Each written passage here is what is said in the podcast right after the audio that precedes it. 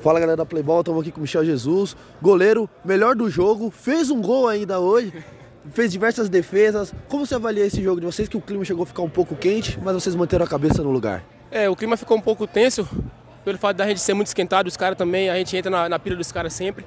Mas a gente avalia esse jogo muito bom, porque a gente já esperava ser um jogo assim, porque o outro jogo também foi muito bom, a gente já esperava, a gente treina também. E posso avaliar que vamos, a gente vai, vai forte, né? Para as oitavas e o objetivo principal é ser campeão.